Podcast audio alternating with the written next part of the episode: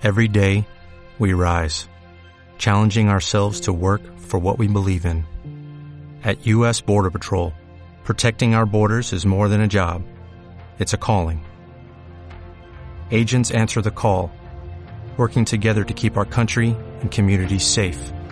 If you are ready for a new mission, join U.S. Border Patrol and go beyond. Learn more at cbp.gov/careers. Personas, valores, conocimiento, ideas, excelencia. Este es un recurso realizado por porfineslunes.org. Daniel 1. Vamos a ver tres capítulos del libro de Daniel. Daniel y sus amigos viviendo como pueblo de Dios, pero sirviendo y trabajando y viviendo en Babilonia. Y servir a Dios en Babilonia supuso un desafío que en realidad se alarga por todos los libros de la Biblia. En, en el momento en que los babilonios construyeron la torre para marcarse un nombre delante de Dios y avanza hasta el Apocalipsis, hasta los capítulos finales de la Biblia, en el momento en que Babilonia se compara con la nueva Jerusalén. Así que el desafío de, enfrentarnos a estas situaciones fue el mismo que, que el de Daniel, el de la primera iglesia, la del imperio de Babilonia es el desafío es qué significa vivir como pueblo de Dios en Babilonia, pero siendo ciudadanos de Jerusalén. Y así es como abordaremos estos capítulos del libro de Daniel. El capítulo 1 comienza en el tercer año del reinado de Joacim de Judá, el rey, cuando el rey de Nabucodonosor vino a Jerusalén y la sitió. Es una primera reflexión sobre la historia mundial y de Dios en el, en el año tercero del reinado del rey Joacim. Así se datan los eventos en el mundo antiguo, así que lo que estamos leyendo se está redactando como un evento histórico alrededor del año 600 antes de Cristo. Se encuentra en el área geográfica que hoy llamamos Oriente Medio. No se trata de una ficción, no se trata de un cuento de hadas con un significado moral, sino que tiene un entorno geográfico marcado e histórico. En los primeros dos versículos vemos de forma muy condensada un informe sobre lucha política por el poder. Dos reyes, dos reinos, en guerra los unos con los otros. Babilonia es una potencia mundial que intenta que Judá, con su capital Jerusalén, forme parte de su propio reino. Es una conquista de poder para alcanzar este poder, para destruir, para robar, para llevarse las riquezas del país, para tomar el control de muchos lugares del país. Y sigue siendo hoy en día la dinámica de nuestro mundo. Miremos donde miremos, en el ámbito político, en el ámbito de la economía, la empresa. Como ejemplo, si vemos las empresas de Alemania del 1989, antes de la caída, una de las dinámicas de estos eventos de unión.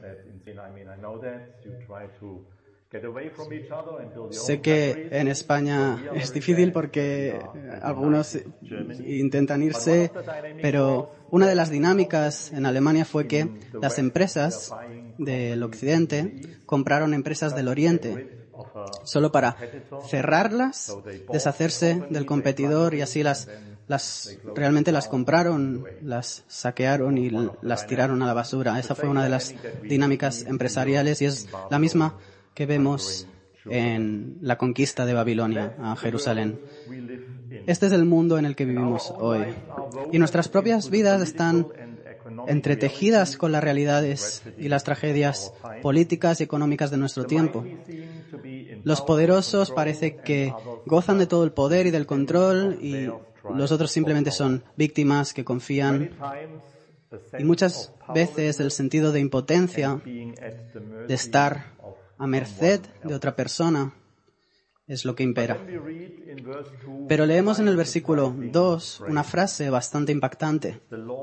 El Señor permitió que Joacim cayera en manos de Nabucodonosor.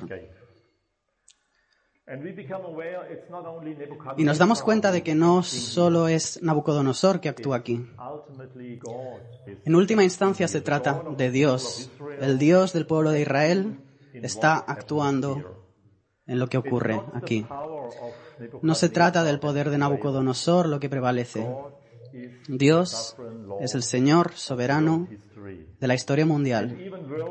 Incluso las potencias mundiales reciben su poder, su éxito militar, todo de la mano de Dios. Vemos la mano oculta de Dios detrás de todos los eventos de la historia y de la política de poder. Se trata del juicio de Dios sobre su pueblo. Eso es lo que ocurre. Es Dios que cumple su palabra. Estoy poniendo delante de ti una bendición y una maldición. Dios habló así con su pueblo muchas veces. Se lo dijo, pongo ante ti la bendición o la maldición. Es el resultado de las elecciones que tomaron. Dios llamó a su pueblo, a su pueblo a rendir cuentas de sus acciones y sus decisiones. Nuestras acciones tienen consecuencias. No son indiferentes para Dios. Vivimos en un universo moral. Los actos acarrean consecuencias como individuos y como sociedad. Este juicio es muy serio.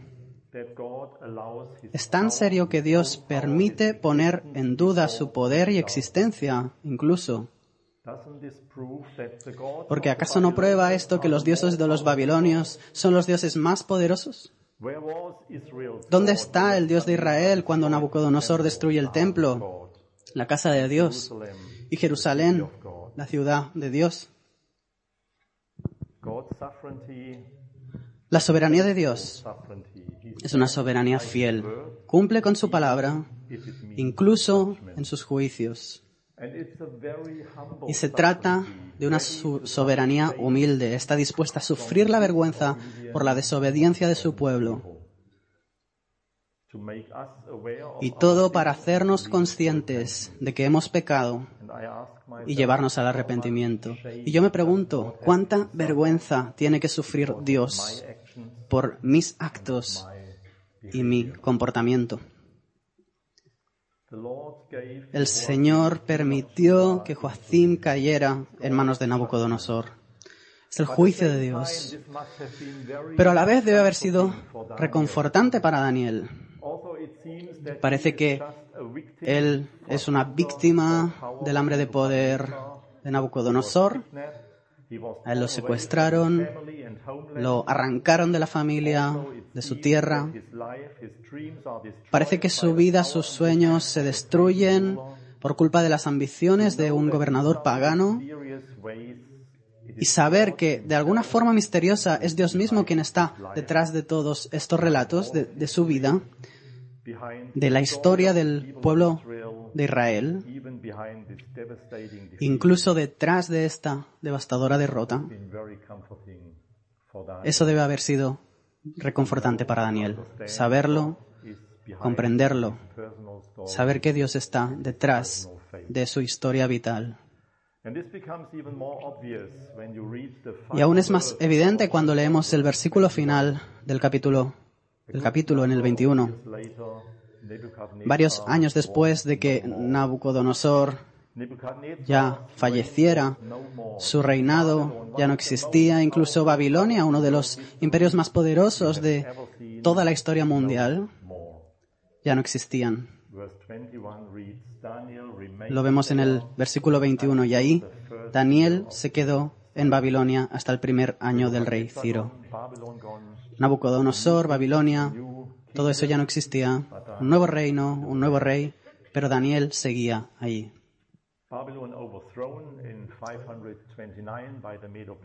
Babilonia fue derrocada en el 529 por los medos persas bajo Ciro. El exilio del pueblo de Israel llegó a su fin, pero Dios seguía allí, seguía al control, seguía siendo el Dios de la historia. Pero ¿qué significa para tu propia historia personal? No conozco tu historia, pero me imagino que algunas no son fáciles, puede que incluso sean tragedias. ¿Crees que Dios sigue estando en control de lo que está sucediendo en este mundo?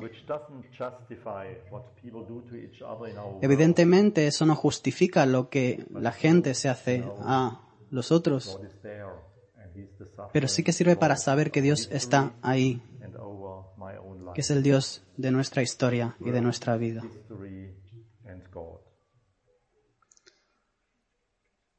Es la historia de Dios y del mundo. La segunda reflexión son las, religiones del mundo y Dios, versículo 2. Lo que vemos aquí no es solo el choque de poderes, sino también de religiones. El choque entre el Dios de Israel y el Dios de Nabucodonosor. Hay un énfasis muy interesante en el versículo 2 que habla de los utensilios del, del templo de Dios, el templo de Jerusalén. El saqueo de obras de arte u otros objetos de valor se trata de algo normal en situaciones de este tipo. Te llevas todo lo que puedes de las riquezas de ese país para ti, pero el problema aquí es diferente.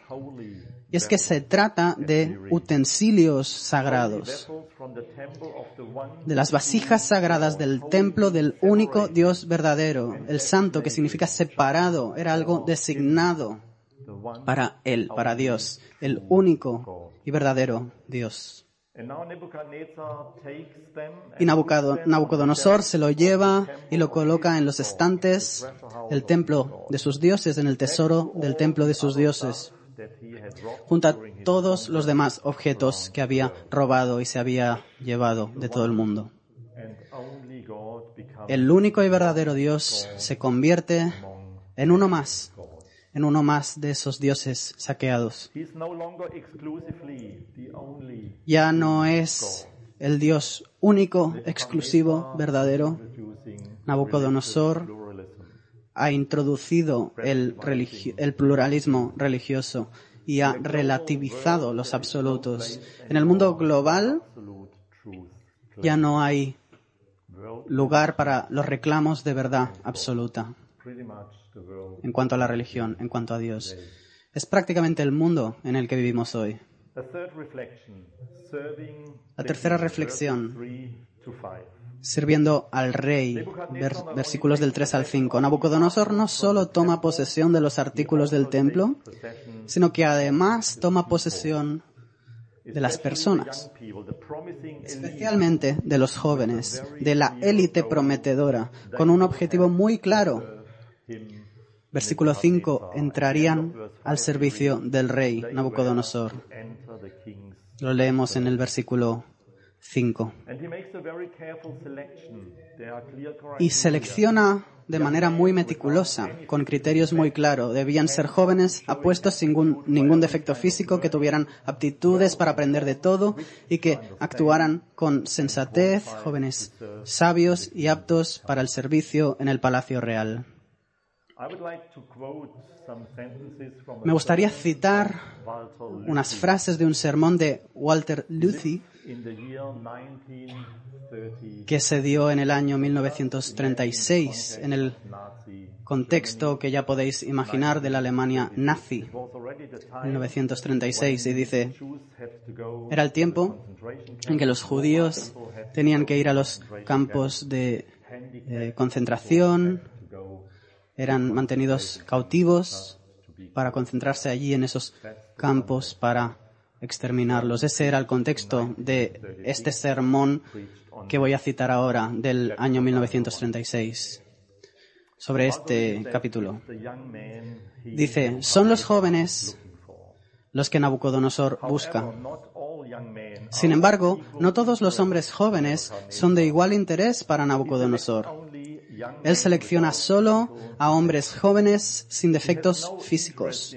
No le interesan las personas con defectos. No pueden llevar un paquete de raciones ni lanzar granadas de mano. Los hombres con defectos pertenecen a la columna de gastos del libro de cuentas de Babilonia. Lo ideal sería deshacerse de ellos por completo. Los Nabucodonosores de hoy en día piensan en formas y medios para evitar que esas personas nazcan. O si ocurriera ese evento desafortunado de que nacieran, para deshacerse de ellos sin que nadie lo note. Los métodos de Nietzsche ya no son solo cosa de los libros. Hay de los hombres jóvenes con defectos cuando Nabucodonosor caminaba por la tierra para seleccionar a hombres jóvenes sin defectos físicos. No se trata solo del mundo de Nabucodonosor del año 600 a.C., también era el mundo del Tercer Reich en Alemania y es la horrible realidad de muchos lugares de Europa hoy. La tasa de natalidad de niños con con el defecto genético, como por ejemplo trisomía 21, mongoloide. En algunos países de Europa ha descendido hasta el 0%. Evitamos que nazcan tales personas, como dice la cita. Soñamos con una cultura con cero defectos. ¿Y no es ese nuestro sueño también? Los niños y niñas sin ningún defecto físico o mental, apuestos con aptitud para aprender de todo, con comprenderlo todo. ¿Acaso no soñamos así? ¿No soñamos que nuestros hijos sean así? Tenemos seis hijos, once nietos y soñamos eso para ellos. ¿Qué estándares les aplicamos a nuestros hijos? La ambición y el perfeccionismo parental, a nivel de educación, a nivel de escolaridad o lo que sea, pueden ser muy crueles. Nuestras comunidades, nuestra sociedad, las normas por las cuales juzgamos, rechazamos, contratamos, Damos la bienvenida a ciertas personas, descartamos a otras. Incluso a nivel lingüístico tenemos palabras terribles para esas personas que no se ajustan a esos sueños, a esas expectativas. Los llamamos inválidos, los llamamos discapacitados, minusválidas, no, no válidos, no tienen habilidades. Eso es lo que dicen estas palabras. Pero volvamos a Daniel. Se suponía que debía servir en el palacio del rey y para hacerlo, él y sus amigos tuvieron que pasar un entrenamiento de tres años una formación en el idioma babilónico, la literatura, la cultura, la astronomía. No en un paradigma secular, que es donde estudiaría la mayoría de la gente de nuestros países. No se trata de eso, sino más bien de un marco politeísta. Había mil templos en la ciudad. Existía mucha pseudociencia, ciencia contaminada por religiones, astronomía, que se acaba convirtiendo en astrología, etc. Y la idea no era solo educar, sino también adoctrinar. Se suponía que Daniel debía aprender y adoptar el estilo de vida y el pensamiento de los babilonios. Y como veremos, debía confesar lealtad a Babilonia y lealtad definitiva al sistema de valores babilónico, la religión, las normas. Debe haber sido fascinante para Daniel vivir en Babilonia, porque estaba años luz de Jerusalén. Era una cultura avanzada, con arquitectura, maravillas del mundo, jardines colgantes, avanzados en matemáticas inventaron el número 60, la medición del tiempo, el círculo de 360 grados, todo tipo de avances matemáticos. A nivel de astronomía también estaban a la vanguardia con historiografía, con anuarios continuados que registraban la historia, con bibliotecas de literatura, con tecnología de guerra, estructuras administrativas, etc. Era una cultura a la vanguardia. Para Daniel, seguro que fue fascinante, incluso abrumador, incluso intimidante.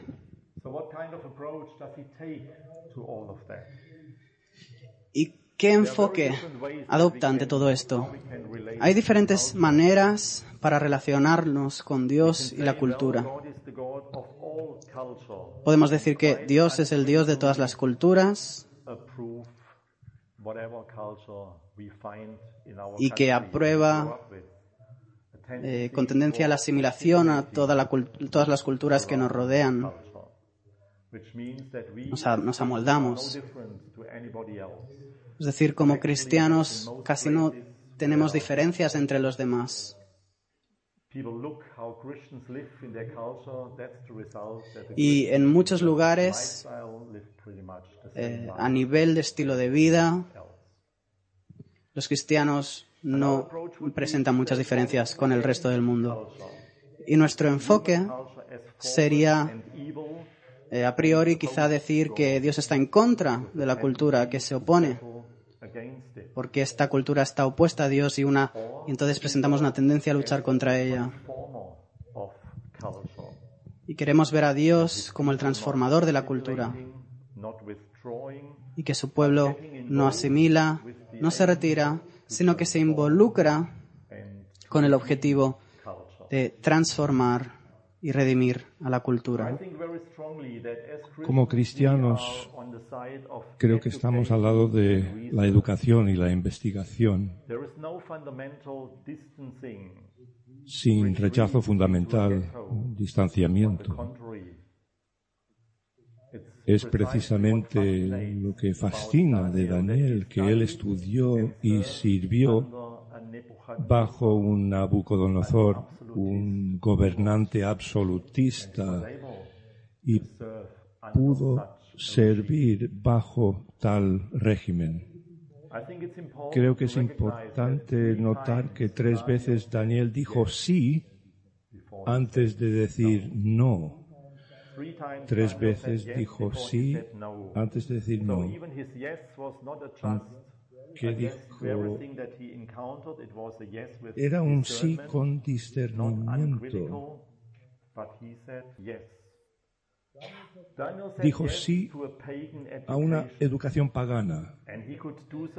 Y pudo hacerlo porque su infancia lo ha fortalecido en la fe de Israel de tal manera que fue lo suficientemente fuerte como para enfrentarse al sistema babilónico, universitario, de manera objetiva, crítica, aprendiendo todo lo que tenía que enseñarles, pero sin creer todo lo que suponía.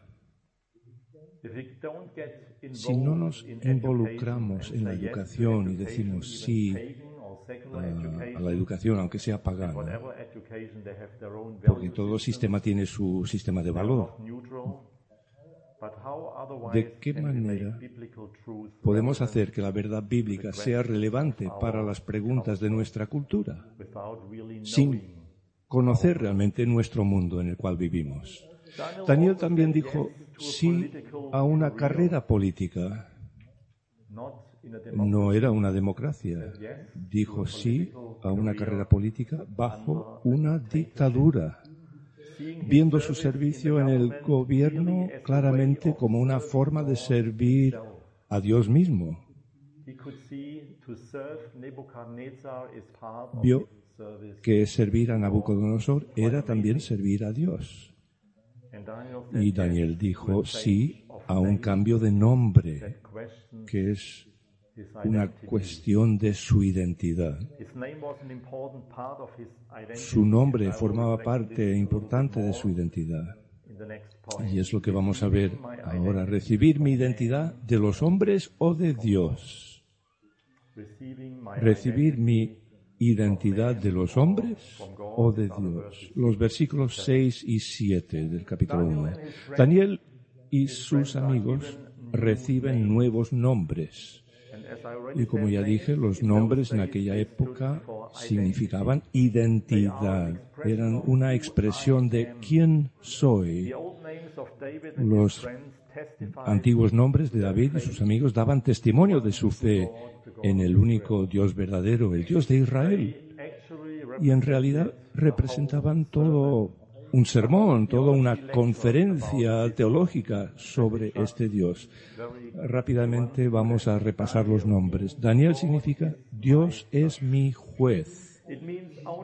O sea, solo ante Él eh, soy responsable, vivo en obediencia a sus mandamientos. Dios va a decir la última palabra en la historia y en la vida de cada persona.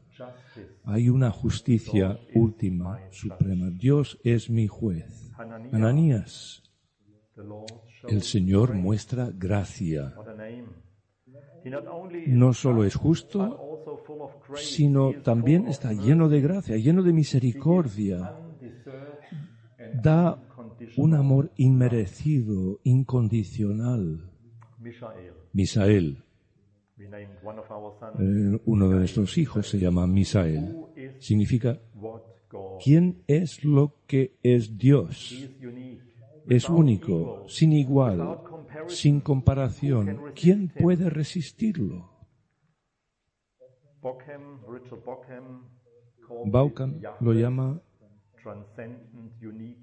la singularidad de Yahvé que lo coloca en una clase aparte la singularidad trascendente de Yahvé. ¿Eh? El, un Dios en D minúscula o mayúscula. Azarías, el Señor ayuda. Se preocupa y toma medidas para rescatar, para salvar. Estos nombres, Dios es mi juez, Daniel, Ananías, el Señor muestra gracia, Misael, ¿quién es lo que es Dios? Azarías, el Señor ayuda. Estos nombres dan testimonio de su fe, de su identidad, de su máxima lealtad al único y verdadero Dios. Pero se les dan a estas personas nuevos nombres. Y lo interesante es que estos nuevos nombres también expresan nuevas identidades religiosas. Daniel se convierte en Belsasar. Bel, Baal, que, que proteja su vida. Ananías se convierte en Sadrach, mandamiento de Aku, que significa obedecer los mandamientos de Aku, que era otro de los dioses de Babilonia. Misael se convierte en Mesak. ¿Quién es lo que es Aku? Ya no es el Dios de Israel, sino que es como Aku, está desafiando la singularidad de Dios. Azarías se eh, convierte en Abednego, siervo de Nabu, eh, hijo del dios Marduk, que significa sirviendo a otro dios, a un ídolo. Es un gran desafío.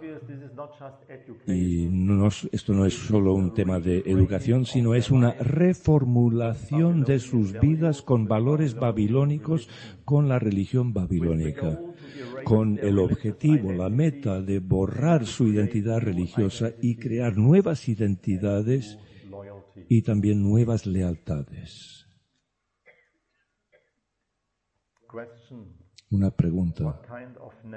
¿Qué clase de nombres, de mm, compromisos, de lealtades se nos están imponiendo en mi vida, en mi esfera profesional? ¿Qué tipo de nombre caracterizaría quién eres o quién debes ser? ¿Qué nombre expresa lo que tú realmente eres? ¿Cuál es tu carácter? Otra reflexión. Tres veces Daniel dijo sí con discernimiento. Dijo sí antes de decir no. Incluso dijo sí a un nuevo nombre, que yo pienso que es algo increíble. Pero luego llegó el momento en que dijo no. Fue preguntado por su máxima lealtad en el versículo 8. Pero Daniel, comienza así el versículo 8, pero Daniel, Daniel vivió en la tensión entre la adaptación y el rechazo. ¿Dónde puede adaptarse sin comprometer su fe y donde tiene que decir no porque comprometería su fe?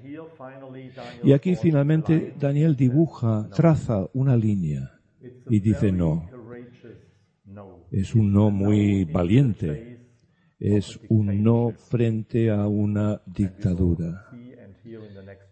Y en los próximos capítulos vamos a escuchar más sobre ello. Es un no que nos da valentía. Daniel se propuso en su corazón. Se propuso en su corazón. Significa que estaba luchando en su corazón por hacer la decisión correcta. No está realmente claro cuál era el problema, porque se negó a comer la comida real y beber el vino real. ¿Por qué debería rechazar eso? Pero si miras eh, todos los comentarios, ahí surgen cinco, seis, diez ideas. Yo creo que es bueno que no los sepamos. Porque de una manera muy legalista diríamos, bueno, solo esto es la manera de actuar. Creo que al no saber dónde está la línea, dónde era la línea para Daniel, nos hace responsables de vivir de una manera que reflejemos y de eh, también proponernos en nuestro corazón dónde tengo yo que decir no. Así que no está claro por qué Daniel mm, rechazó beber el vino y comer la comida. Pero él pensaba que tocaba la cuestión de su lealtad última y decide que su máxima lealtad está con su Dios y solo con Dios. La palabra contaminar en el versículo 8 sugiere que Daniel sintió que comprometería su relación con Dios, su santidad separado para servir.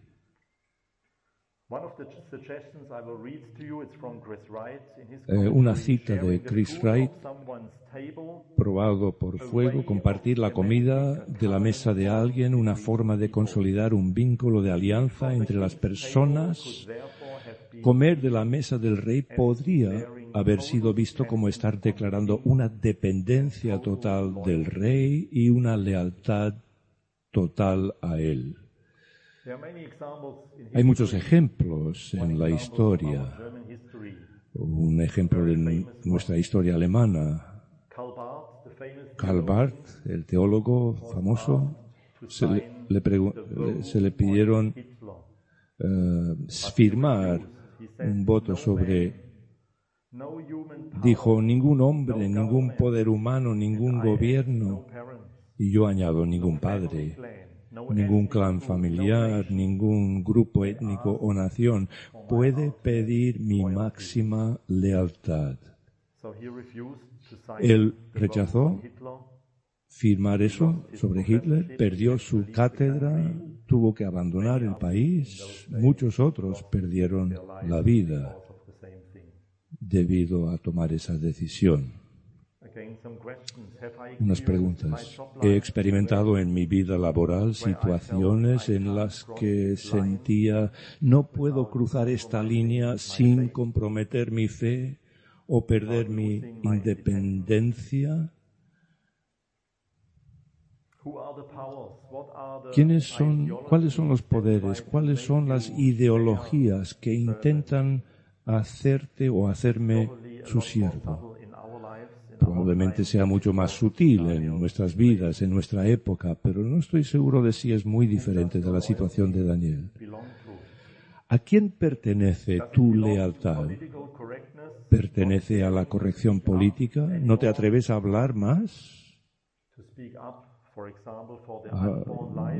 Debe defender, por ejemplo, la vida no nacida que se mata a miles cada día. En Alemania,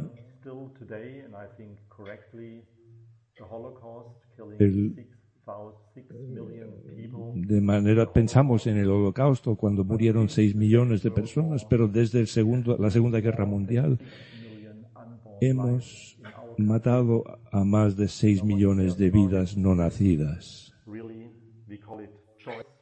Y lo llamamos elección o autodeterminación. Le damos un atributo positivo eh, corrección política. Eh, nos hemos, hemos acordado vivir con esa realidad. ¿A quién pertenece nuestra lealtad? Otros simplemente se sirven a sí mismos. Sirviendo en el palacio del rey significa el rey soy yo, mi realización personal, mi propia carrera, dinero, posesiones. Otros no pueden seguir a Jesús como su Señor Supremo porque su lealtad final es hacia su familia, su grupo de coetáneos o pares. Lo he visto en mi época, jóvenes que tuvieron que enfrentar la ruptura de su relación con sus padres, a veces porque eh, ellos, eh, los chicos, obedecieron a Jesús. Eh, por ejemplo, de formar parte del staff y, los padres, aunque no son, aunque son cristianos, quizás no lo, no lo entienden y piensan que están echando a perder su eh, futuro. ¿Cómo está dirigiendo nuestras, nuestros hijos? Una forma muy sutil es ajustarse a los valores de nuestro mundo materialista en la mayoría de sociedades el estilo de vida de los cristianos no es muy diferente a las demás personas. Servir a los reyes de la tierra, sí, pero no con la máxima lealtad o no con la última lealtad. Versículos 8 al 10. Miedo al hombre y temor a Dios. El jefe de oficiales se vio obligado a responderle a Daniel, tengo miedo de mi señor el rey, pues fue él quien te asignó la comida y el vino. Si el rey llega a verte más flaco y demacrado que los otros jóvenes de tu edad, por culpa tuya me cortará la cabeza. O bien vives con miedo al hombre o con temor a Dios. El jefe de oficiales claramente vive con miedo al hombre y esto determina su decisión. ¿Y nosotros qué? ¿Cuántas de nuestras decisiones están determinadas por el miedo al hombre? El jefe de oficiales no quería arriesgar su trabajo, su vida. Pero Daniel, leemos, se propuso no contaminarse con la comida y el vino del rey vive con temor de Dios, bajo el temor de Dios. Y esto le dio el coraje, la fuerza y el discernimiento para decir no y a no comprometer su fe, incluso si le costaría la vida. Él sabía que el hombre no vive solo del pan y del vino,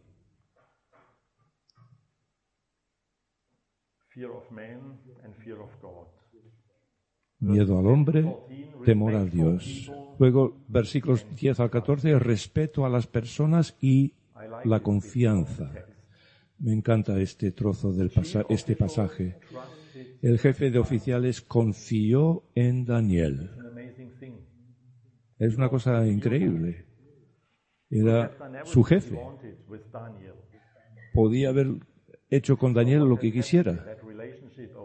¿Qué había pasado en esa relación, en los días y los meses que pasaron juntos para establecer esa relación de confianza? Confiaba en Daniel. Daniel se ganó su confianza, incluso le revela su dilema y se hace vulnerable a Daniel. Y Daniel muestra mucho respeto y una gran sabiduría en sus tratos con el jefe de oficiales. Y pidió, por favor. Y luego sugirió un periodo de prueba de diez días. Y también trató buscar una salida para él. Porque es su jefe. Al tratar con mis jefes, ¿Cuánto estoy gobernado por el miedo humano? ¿Qué puedo aprender de Daniel en cuanto al temor a Dios, pero también en cuanto a construir respeto y tener sabiduría en el trato con las personas? Eh, hacer un, haré un resumen Dios, el nombre de Dios no se menciona muchas veces en nuestro texto. Parece que es principalmente Nabucodonosor que, quien está actuando, quien tiene el control, quien decide qué va a suceder, eh, quien determina el destino de los países y de las personas individuales. Y esto puede ser la realidad y el sentimiento de muchas personas en algunas partes del mundo hoy. Otras personas quizás se sienten impotentes ante lo que les sucede. Solo es el destino, no hay sentido. Pero luego vemos que Dios aparece en el texto, que Él está obrando detrás de la escena de maneras increíbles. Hay una palabra que aparece tres veces. En hebreo es la misma palabra, no sé si en castellano lo es. Tres veces leemos Dios dio, Dios dio, tres veces. En el versículo 2, Dios está en control de la historia de nuestro mundo y de nuestra propia historia. Dios dio Jerusalén, Israel, lo dio a Nabucodonosor. En un sentido es ah, abrumador, pero Dios está en control. Dios dio. Eh, eh, dio a Joacim a Nabucodonosor. Dios está en control de la historia y de nuestra propia historia. En el versículo 9, Dios había hecho que Daniel se ganara el afecto y la simpatía del jefe de oficiales. Dios dio. Hay un Dios que se ocupa, de cuida a Daniel y sus amigos en la corte de Nabucodonosor. Él reina sobre los corazones de las personas, incluso si no le conocen, porque tienen que servir a los propósitos de Dios. Eh, Dios, el, oficial mostró esta actitud a Daniel. Y luego en el versículo 17, Dios le capacitó a Daniel para ver y comprender una realidad que estaba cerrada a Nabucodonosor. Le dio entendimiento de literatura, de conocimiento, eh, entender sueños y todo tipo de realidades. Le dio sabiduría mucho más allá. Eh, que, que, los entendidos en las escuelas de Nabucodonosor podían tener. Dios dio al rechazar los obsequios de Nabucodonosor, comida, y vino de la mesa del rey, lo cual habría comprometido su fe. Experimentaron que Dios dio. Y luego leemos la última frase del primer capítulo. Fue así como Daniel se quedó en Babilonia hasta el primer año del rey Ciro. Daniel se queda allí. Y él seguía siendo Daniel. Dios es mi juez. Ese es, ese es su nombre. Solo ante él soy responsable. Daniel mantuvo su identidad a pesar del nuevo nombre que le fue impuesto, a pesar del lavado de cerebro, a pesar de las tentaciones de poder, lujos, eh, privilegios. Y no nos confundamos, los palacios de los reyes pueden ser mucho más peligrosos para los discípulos de Jesús que una guarida de leones en la que Daniel fue arrojado más tarde en su vida. Daniel se quedó allí y siguió siendo Daniel. Es lo que hemos de pedir nosotros también para nuestro mundo hoy. Amén.